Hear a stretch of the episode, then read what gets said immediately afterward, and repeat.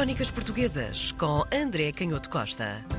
Temos vindo a falar nos últimos episódios, André, a tentar perceber se a independência foi algo que vem e foi promovido por elites brasileiras ou se foi realmente porque o país já se encontrava numa profunda crise.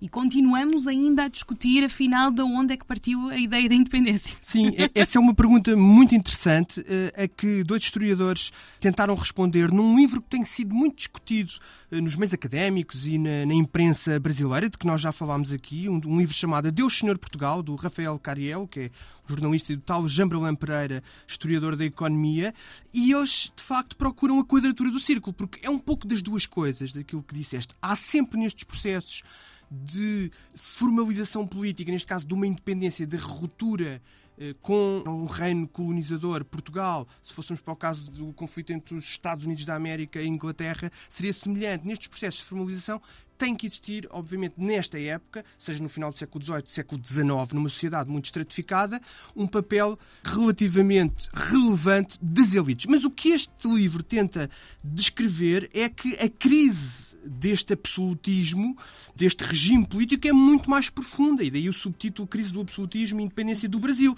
E eles tentam, numa visão muito informada por aquilo que têm sido os estudos de, de, história económica e o nosso conhecimento hoje incomparavelmente mais profundo daquilo que era a realidade cotidiana da época no Brasil, eles tentam perceber que o nível de insatisfação popular era muito alargado e explicam isso em diversos níveis de análise e, portanto, é também provocando diferentes níveis de insatisfação e, e tocando diferentes grupos. Eles falam antes de mais nada, na consciência de que havia um poder exorbitante do monarca, de que o regime político fundado no direito divino dos reis já estava desadequado àquilo que era, mesmo em camadas relativamente pouco letradas da população, começava a existir uma consciência de que não fazia sentido. Depois, questões mais, podemos dizer, não só ideológicas, muito utilizadas pelo jornalismo, periodismo mais radical, que era a concepção que se tinha da economia da monarquia portuguesa, neste caso os gastos do governo e os déficits crescentes.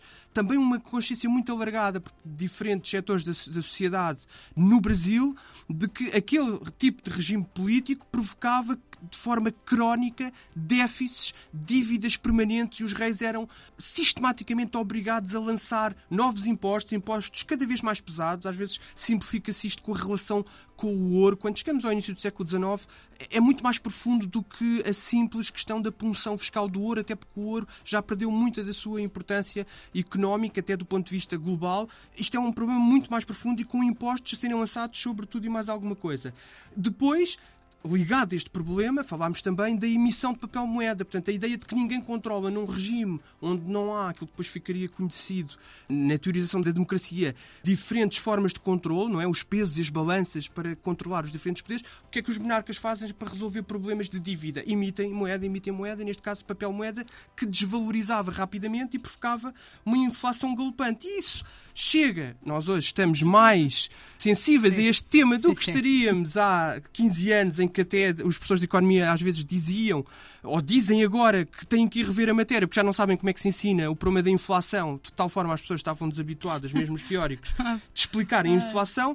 Isto, neste caso, enfim, infelizmente é uma das poucas vantagens, é que percebemos muito melhor do que é que estamos a falar quando falamos neste problema da inflação e quando sabemos que, por exemplo, a farinha da mandioca no Brasil, entre 1815 e 1820, o preço duplicou e a carne seca, carne salgada, também, que era um elemento essencial da alimentação, triplicou também nesta fase que corresponde à crise do absolutismo. Portanto, esta Estamos crise a falar do início profunda. do século XIX e não nesta, nesta segunda década do século XXI. Convém, convém relembrar. E, portanto, este era de facto um problema muito complexo. Nós temos também falado que outro assunto que vai ser determinante nesta crise profunda de, de, deste, deste, tipo de economia que articulava o Reino de Portugal e o Brasil até à ruptura eh, da independência, hum, estava também relacionada com uma questão que todos nós hoje discutimos e, que, e, e, para a qual temos muito mais sensibilidade, que é o papel da escravidão e das pessoas escravizadas nesta economia. Isso também era muito discutido. E este, o tal Jamberlan Pereira, este historiador, que, que é um grande especialista na economia desta época, diz que mesmo num setor quer um setor onde, onde por vezes nós possamos achar que há aqui uma relação simples entre ter muitos escravos e ao mesmo tempo ter muitas pessoas escravizadas e ao mesmo, ao mesmo tempo ter muitos lucros, e portanto, porque a razão desta crise económica, e às vezes isto pode levar às tais leituras de que, bem, a independência corresponde apenas a uma transição de elites. É verdade que, em parte, isso vai acontecer e nós vamos ver muito bem isso quando percebermos que o problema da escravidão não se resolverá com a independência, mas a verdade é que agora, do ponto de vista meramente económico, e fazendo este exercício, que às vezes é um pouco frio, mas é preciso para perceber algumas das coisas, mesmo nesta economia aparentemente altamente lucrativa, a verdade é que não só esta economia do algodão estava a ser altamente afetada pela tributação da coroa portuguesa nestes anos antes da independência, a partir de 1808 eh, havia uma crescente tentação de tributar estes plantadores. E os plantadores, mesmo tendo cotas de exportação muito elevadas, o, o mercado do, do algodão em Liverpool, 30% era, eh, correspondia a esta exportação de plantadores brasileiros, mas a verdade é que com estes 30%, com os preços altos, eles continuavam, os plantadores de algodão, a queixar-se neste contexto da sociedade brasileira, das cidades do Brasil, e aqui percebemos mais uma vez as contradições, muitas vezes, entre de grupos económicos ou entre grupos sociais, continuavam a queixar-se porque ficavam permanente, permanentemente em dívida perante os traficantes de escravos, de pessoas escravizadas. A pergunta que se coloca logo então quem eram estes, estes traficantes, quem eram estas pessoas que tinham na mão o comércio das pessoas escravizadas. Nós vamos responder essa e pergunta. E a economia de um país como o Brasil. E, e de certa forma, a economia uhum. de um uhum. país como o Brasil. Nós respondemos já que, em parte, a resposta a esta pergunta está na importância da Praça do Rio de Janeiro, dos grandes negociantes da Praça do Rio de Janeiro, mas não apenas. Vamos também perceber que, associada a este problema, e isso ajuda a explicar, por muito que do ponto de vista depois moral nós tenhamos que pegar neste assunto com muito cuidado e perceber que já na época havia pessoas certo. muito empenhadas nesta luta contra as pessoas escravizadas, contra, a, contra o tráfico de pessoas escravizadas, hum. a verdade é que associado, portanto, a este problema estava o risco de desagregação e, portanto, muitas das vezes este risco de desagregação foi instrumentalizado por estas pessoas que estavam, que tinham o tráfico de pessoas escravizadas nas mãos para impedir projetos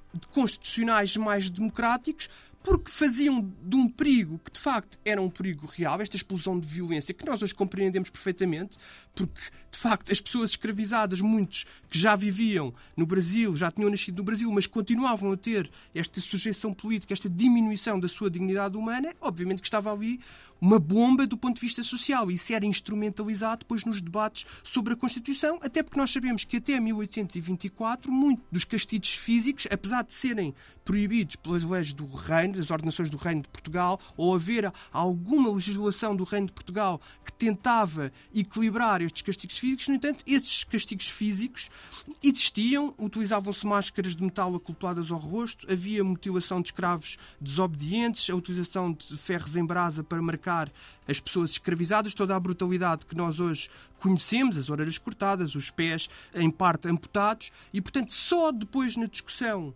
constitucional é que estas coisas vão começar a ser proibidas do ponto de vista da legislação, mas quando estamos no final de 1822, este é um dos grandes problemas que vai estar associado à discussão da economia do Brasil.